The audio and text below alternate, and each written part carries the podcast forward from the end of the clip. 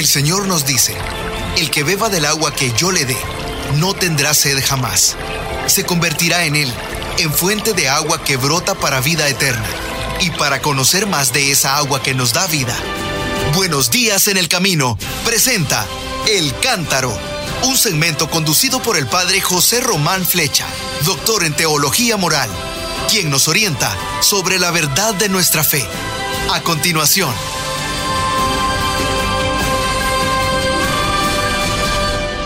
Mis queridos hermanos, ya lo han oído, soy el padre José Román Flecha, sacerdote diocesano de la diócesis de León en España, y les hablo desde la hermosísima ciudad de Ávila, patria de Santa Teresa de Jesús. Y hoy, como ayer no tuvimos el rezo del Ángelus, que solemos comentar todos los lunes, Hoy quería recordar lo que el Papa dijo ayer en el encuentro con los obispos, sacerdotes, personas consagradas, seminaristas y agentes pastorales en la iglesia del Sagrado Corazón de Manama, en Bahrein. Es un discurso que ustedes dirán, pero yo no soy ni sacerdote, ni obispo, ni consagrado, ni seminarista, ni agente pastoral. Mire, lo que ha dicho vale para todos porque me pareció tan hermoso Santo Padre, yo creo que le voy a copiar a usted, porque algo de lo que ha dicho lo voy a utilizar yo también para otro artículo mío. Que no le parezca mal, Santidad, no le parezca mal, porque es que me parece que merece la pena. Bueno, el Santo Padre empezó ayer diciendo que estaba contento de encontrarse con aquellas personas en aquella comunidad cristiana tan católica. Y luego utilizó la imagen del desierto y del agua dijo que sí, que Bahrein fundamentalmente está en el desierto, pero allí hay un pequeño rebaño constituido sobre todo por migrantes. Eso ya lo sabíamos porque es un reino totalmente musulmán. Pero parece que las gentes católicas que hay allí fundamentalmente son migrantes como pasa en otros lugares musulmanes que conocemos también. Bueno, y allí vio que había fieles del Líbano y les aseguró una oración por ese país tan cansado, tan probado, y por todos los que viven en el Oriente Medio. Y después, como digo, partió de la imagen del agua, el agua viva que brota de Cristo y de los creyentes. Y dijo, me hicieron pensar precisamente en esta tierra, porque hay mucho desierto, pero también hay manantiales de agua dulce que corren eh, por el subsuelo y van regando de alguna forma puesto que se ve que ustedes han tenido aquí árboles y flores y frutos y de todo. Bueno, pues es una hermosa imagen de lo que son ustedes, les dijo, y sobre todo de lo que la fe realiza en la vida. Porque la fe, como el agua, emerge en nuestra humanidad, tantas veces cansada, aburrida, demacrada, por fragilidades, por miedos, por desafíos, por males personales, por males sociales pero ahí está, ahí está el agua silenciosa del Espíritu. Y esto es lo que me ha gustado, que habla ya, ha hablado del Espíritu que riega nuestros desiertos y vuelve a dar vigor a lo que parecía que se iba secando, lava lo que nos degrada, viene a calmar nuestra sed de felicidad. Y el agua del Espíritu viene a renovar nuestra vida. Esta es el agua viva de la que habla Jesús. Y nos ha dicho que el Evangelio que habían leído ayer en la reunión recordaba cómo Jesús había estado en Jerusalén y en una de las fiestas en las cuales era costumbre que el sacerdote, el sumo sacerdote, bajara hasta la piscina de Siloé, yo he andado por allí también, por esos lugares de Jerusalén, sacaba agua y luego, mientras el pueblo cantaba, él derramaba el agua fuera de los muros de la ciudad de Jerusalén como para indicar lo que habían dicho los profetas y los salmos, que de Jerusalén saldrían las aguas. Y dice, bueno, pues eh, esas palabras que las encontramos en el profeta Ezequiel, que hablaba de un manantial de agua que brotaba de las raíces de las murallas y que iba creciendo como un arroyo hasta el mar muerto y que por tanto creaba la vida, eso le servía a él para pensar que también el Espíritu Santo riega nuestra vida. ¿Y qué hace el Espíritu Santo? Pues lo que hace es darnos una vida nueva. El agua de Cristo por medio del Espíritu Santo, nos trae algo muy importante. Tres dones que yo quiero comentar aquí con estos dos sacerdotes mexicanos y con esta señorita española que está aquí con nosotros. ¿Qué dones nos trae el Espíritu Santo? No se los voy a preguntar a ellos porque, porque no, a lo mejor no han leído el, el texto del Papa. El don de la alegría, el don de la unidad y el don de la profecía.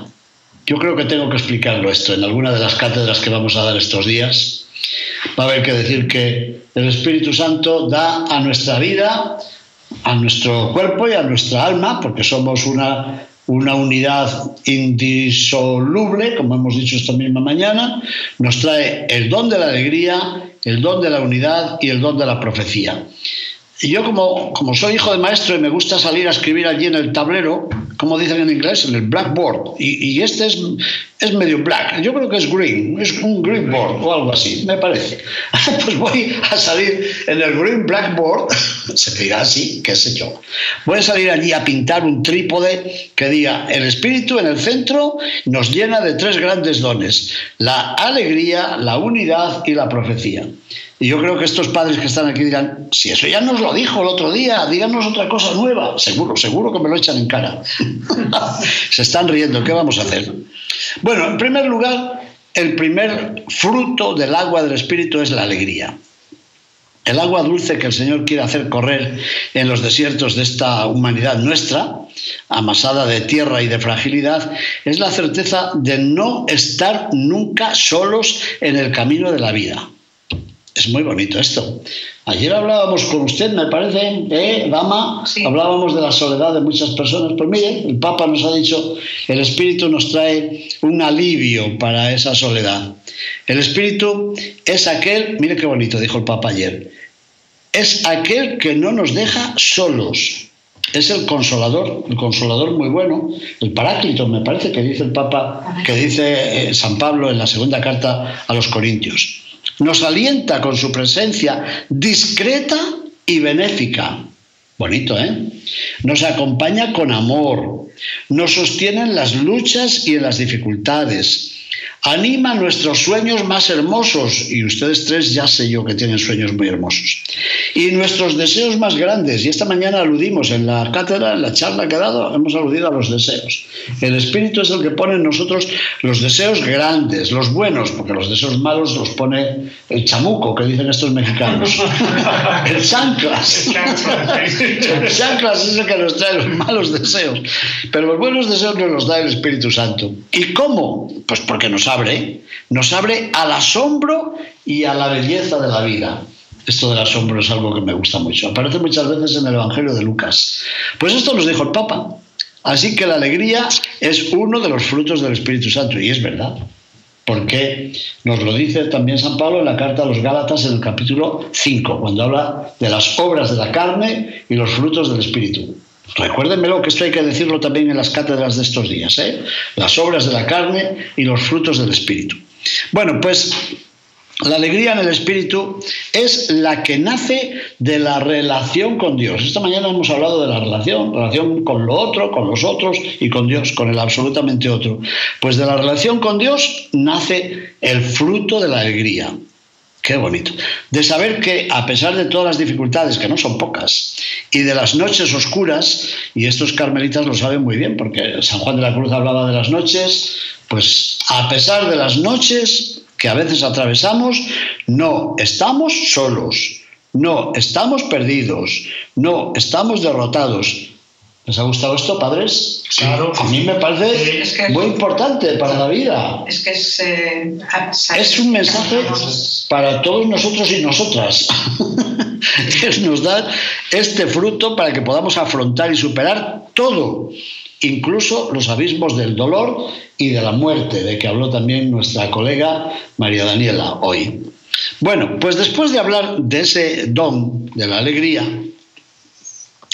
nos dijo, oiga, pero no se queden solamente con ella, ¿eh? Consérvenla, la alegría, y multiplíquenla. No se la guarden en un armario, denla.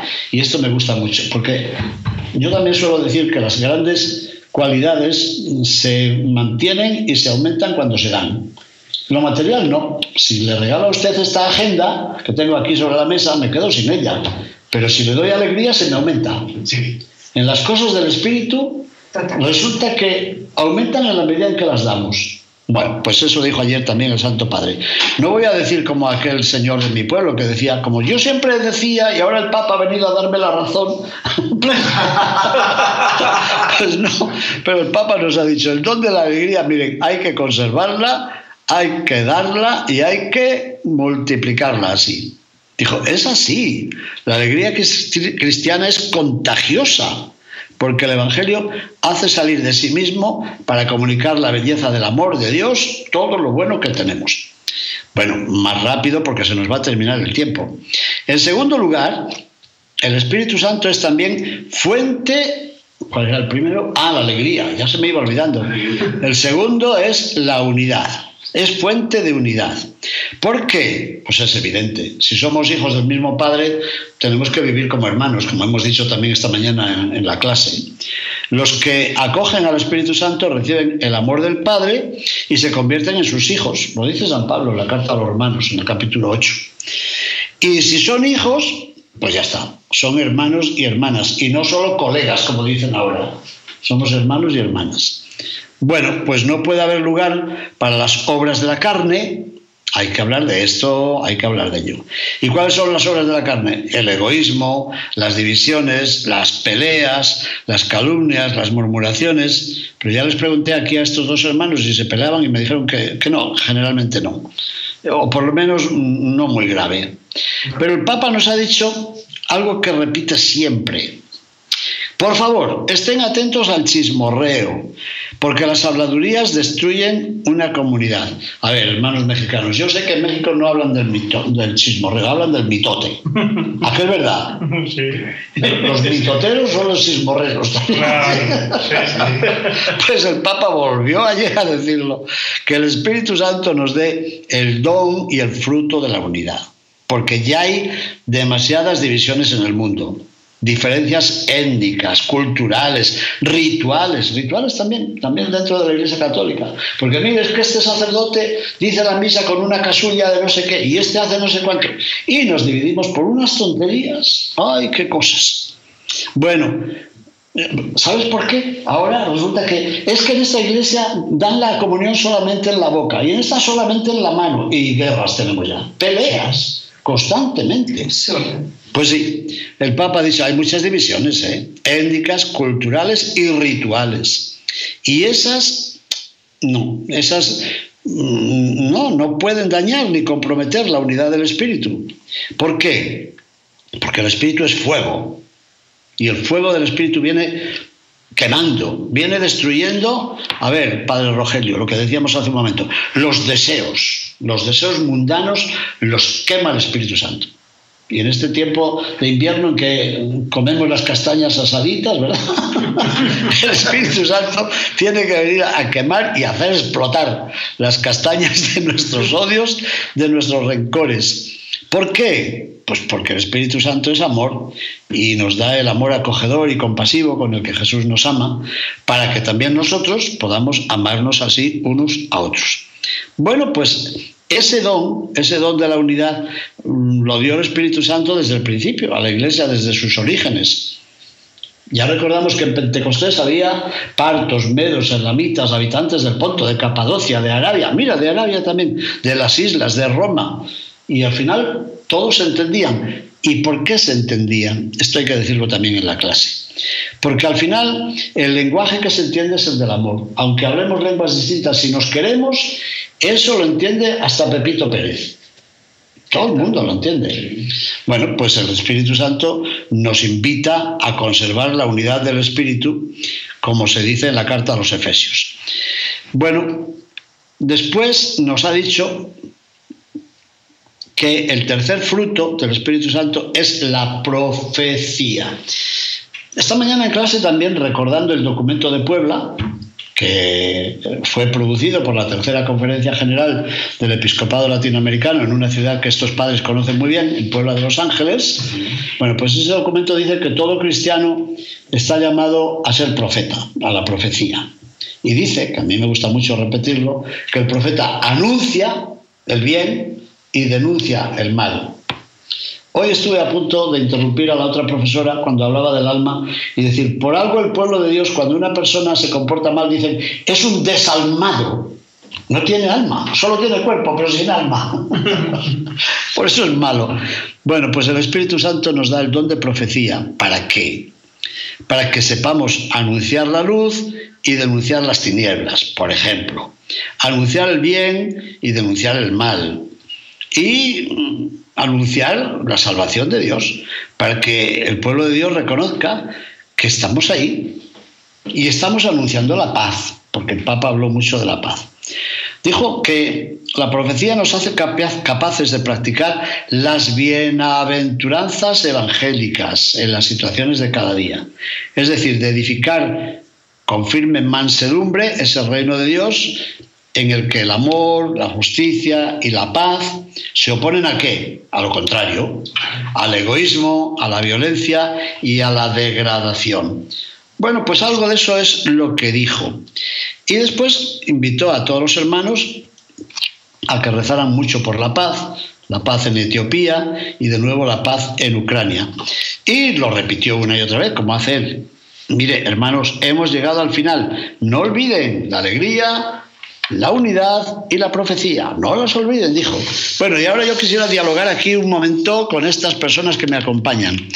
De estos tres dones y frutos del Espíritu Santo, que son la alegría, la unidad y la profecía, a ustedes, ¿cuál les parece más importante? A ver, todos a la vez no, que decía Cantinflas, no se me amontonen, no se me arremolinen. Para mí la, alegría es muy importante como don. A ver, cuéntanos por qué. Cuando, Padre Alejandro. Cuando te sientes alegre en el espíritu, o sea, desde, esa acción del espíritu te llena de alegría, eh, entonces eres capaz de compartir esa alegría, como decías hace un momento, y eso ah, provoca unidad también que viene del espíritu. Ajá. Y, esa unidad. O sea que con, con la alegría tendremos unidad. Sí. Claro, y con el mal humor, no, lo contrario. Me aíslo, me voy. Claro, cada uno se va y se escapa. Ajá. Y, con la unidad también viene la profecía, porque anuncia esa unidad, anuncia esa presencia de Dios en, en la vida. Ya le veo su opción. Así que, puesto a poner orden, pondría primero la alegría, que nos da la unidad y la unidad nos hace verdaderamente profetas.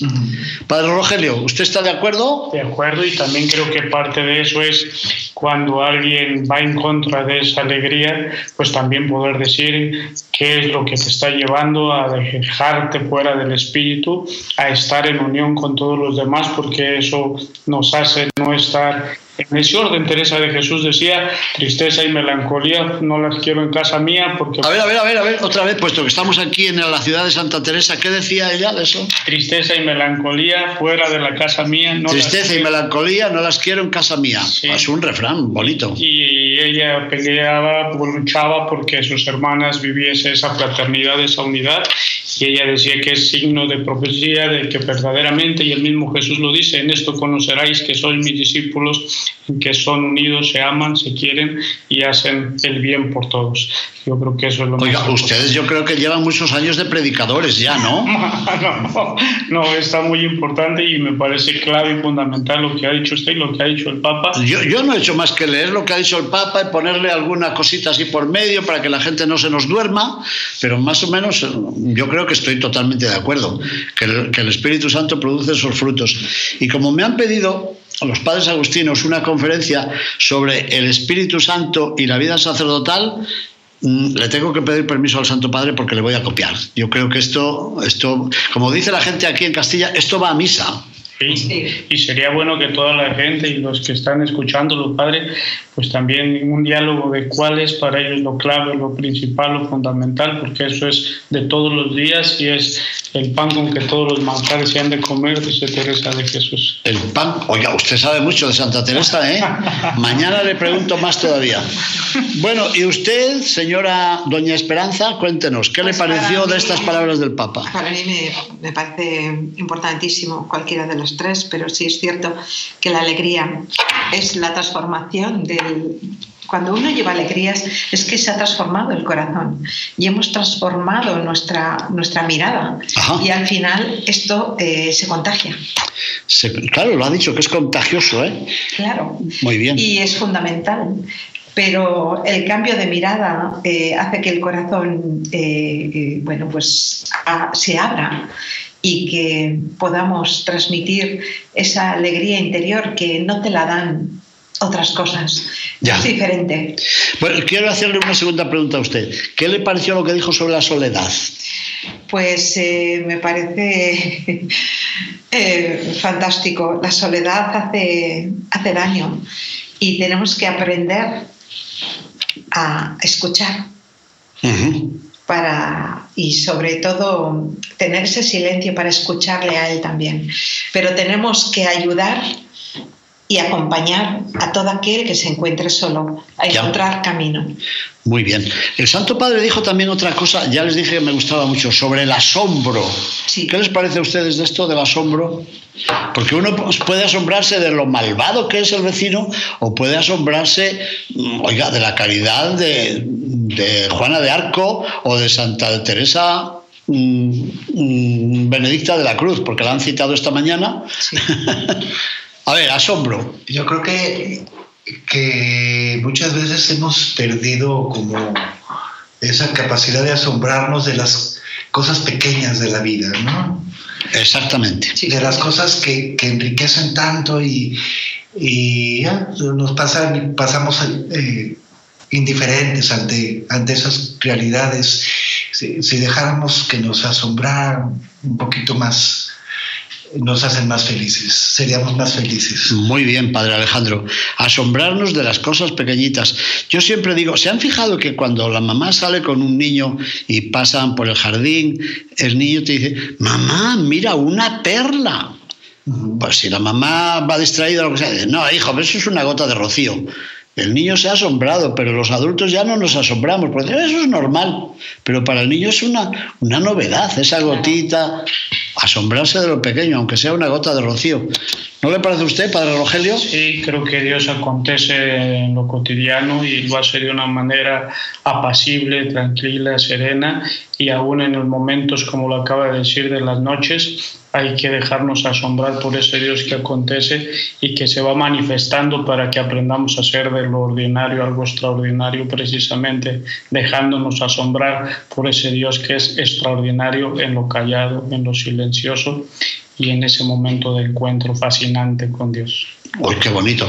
Oiga, y ya que ustedes son carmelitas y conocen tanto a San Juan de la Cruz, digan un momento a, los miles de personas que nos están escuchando brevemente. ¿Qué es eso de las noches que decía San Juan de la Cruz? qué eran las noches? Eh, pues creo que a veces es mal interpretado porque se habla de como si fuese el abandono de Dios, como si Dios se olvidara de la persona y la dejase sufrir y pasar por momentos áridos de mucha sequedad, de mucho dolor, pero creo que es más bien cuando Dios es más elocuente en medio del silencio, cuando su amor es más cercano, cuando es más certero, ese Dios que se hace a, a la persona y al modo de la persona, porque una pedagogía que tiene Dios es precisamente hacerlo con suavidad, al modo del alma y de manera que el alma vaya haciéndose a Dios, porque Dios quiere la unión con la persona y como la amada busca al amado en la noche, es un momento que es tan agradable que se vuelve una delicia, porque al final se une el amado con la amada en medio del silencio. Amado con amada, amada en el amado transformada. Ay, qué bonito. Me suena a mí eso, no sé de qué. Padre Alejandro, ¿querría añadir algo? Sí, es como las castañas al fuego. ¿Ah? ¿Le gustó lo de las castañas, oiga? el fuego del espíritu transforma a esa persona. Puede ser que duela, ya ese proceso, como la castaña que va a tronar, pero después va a quedar deliciosa. Es verdad, porque las castañas crudas están duras para los que tenemos los dientes malos, pero una vez que, que ha pasado el fuego y las ha tostado, o, bueno, si las tosta mucho a lo mejor se pueden dorar, pero si nos las cuece están deliciosas. La imagen de la castaña en invierno está bien. Doña Esperanza, ¿algo más para despedirnos? A ver, la última palabra a las damas. Pues verdaderamente que nos convirtamos en niños, que ahí surgirán pues muchas cosas entre ellas el asombro. el asombro. Muy bien. Bueno, mis queridos hermanos que nos han estado escuchando, hoy nos hemos hecho eco de las palabras del Santo Padre en Bahrein y he querido llamar a estos tres alumnos del curso dos mexicanos y una española, porque sabía yo que iban a hacer un buen comentario a las palabras del Papa. Mis hermanos, que el Señor esté con todos ustedes. Y con su espíritu. Y que la bendición de Dios Todopoderoso, Padre, Hijo y Espíritu Santo, descienda sobre ustedes y permanezca para siempre. Amén. Bendigamos al Señor. Bueno, muchas gracias y hasta mañana, primeramente Dios, que decimos en México. Así es, gracias. Muchísimas gracias, eh, Padre. Y por supuesto a los padres, a Rogelio, al Padre Alejandro. Eh, aquí tenemos aquí a Marcel, que también son, eh, pues son compatriotas, ¿verdad? Marcel de Guadalajara. Eh, de, qué parte son eh, Padre Rogelio y Padre Alejandro para que eh, Marce los escuche, mi compañero aquí en cabina? De Morelia, Michoacán y de México, Ciudad de México.